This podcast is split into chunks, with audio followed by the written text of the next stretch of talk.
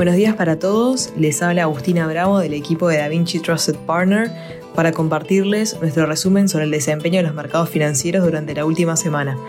Los mercados financieros globales cerraron una semana de mucho movimiento y volatilidad nuevamente. Las declaraciones de los mandatarios de los bancos centrales acerca de la política monetaria, la situación económica y la inestabilidad bancaria han generado un panorama un poco más positivo entre los inversores que el que estuvo presente en las últimas semanas. El S&P 500 finalizó la semana con ganancias del 1,4%, el Nasdaq creció 1,7% y el Dow Jones 1,2% en positivo.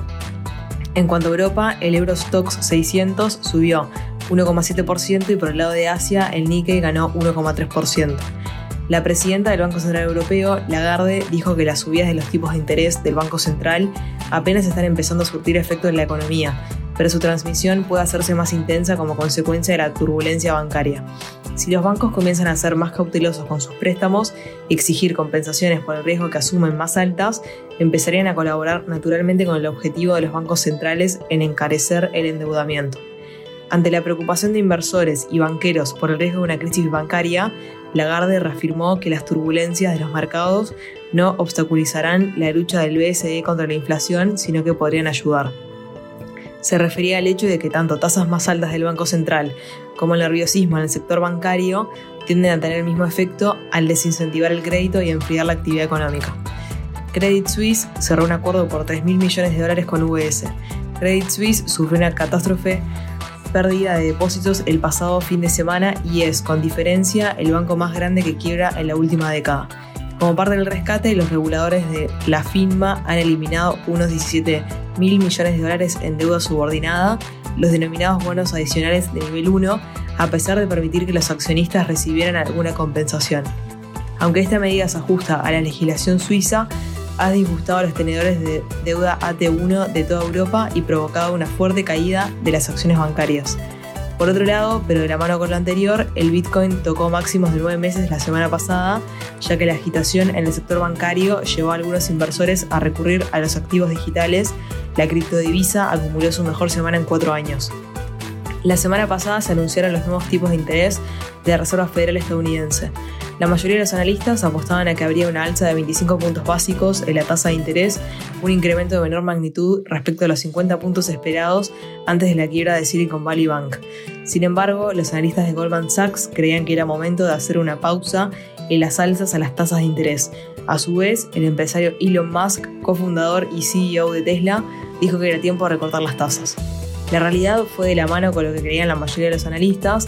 La Fed subió a 25 puntos básicos la tasa de referencia, llevando sus tipos de interés del anterior 4,5% a 4.75% al nuevo rango de entre 4,75% al 5%.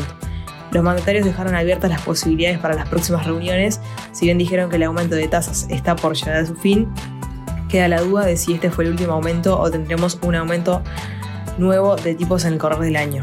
La importancia de las tasas de interés radica en que es la referencia que utilizan los bancos para el otorgamiento de préstamos, créditos al consumo, préstamos para la compra de automóviles, las hipotecas y las tarjetas de crédito, por lo que son un gran instrumento de regulación de la actividad económica. Han reafirmado que el sistema bancario estadounidense es sólido y resistente. Es probable que los últimos acontecimientos se traduzcan en un endurecimiento de las condiciones crediticias para los hogares y las empresas y afecten a la actividad económica, la contratación y la inflación. También hubo importantes anuncios económicos la semana pasada.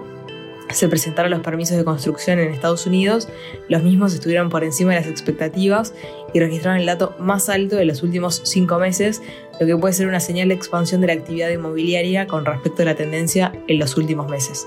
Además, se presentaron las ventas de viviendas de segunda mano en Estados Unidos de febrero. Las mismas se posicionaron por arriba de las estimaciones y registrando la primera suba después de 13 meses de decrecimientos en la cantidad de viviendas vendidas. Por otro lado, se anunciaron las ventas de viviendas nuevas. El dato fue de 640.000, registrando el número más alto de septiembre del año pasado dato que va muy en línea con los permisos de construcción y su vuelta al crecimiento en los últimos meses. Estamos entrando en una nueva semana crucial para los mercados. En cuanto a noticias económicas, en Estados Unidos se destaca el índice de confianza del consumidor de The Conference Board, las nuevas peticiones de subsidio por desempleo, los precios del gasto en consumo personal subyacente de febrero y la confirmación oficial del PIB de Estados Unidos del último trimestre de 2022, Los resultados preliminares habían oscilado entre un crecimiento del 2,7% al 2,9%. Por el lado de Europa, el índice IFO de confianza empresarial de Alemania y el IPC de la zona euro de marzo. Y por el lado de Asia, el PMI manufacturero de China. Hoy los mercados financieros globales comienzan la semana con retornos positivos en general. Hasta aquí llegamos con nuestro resumen semanal de noticias. Cualquier consulta o comentario adicional no duden en contactarnos. Muchas gracias.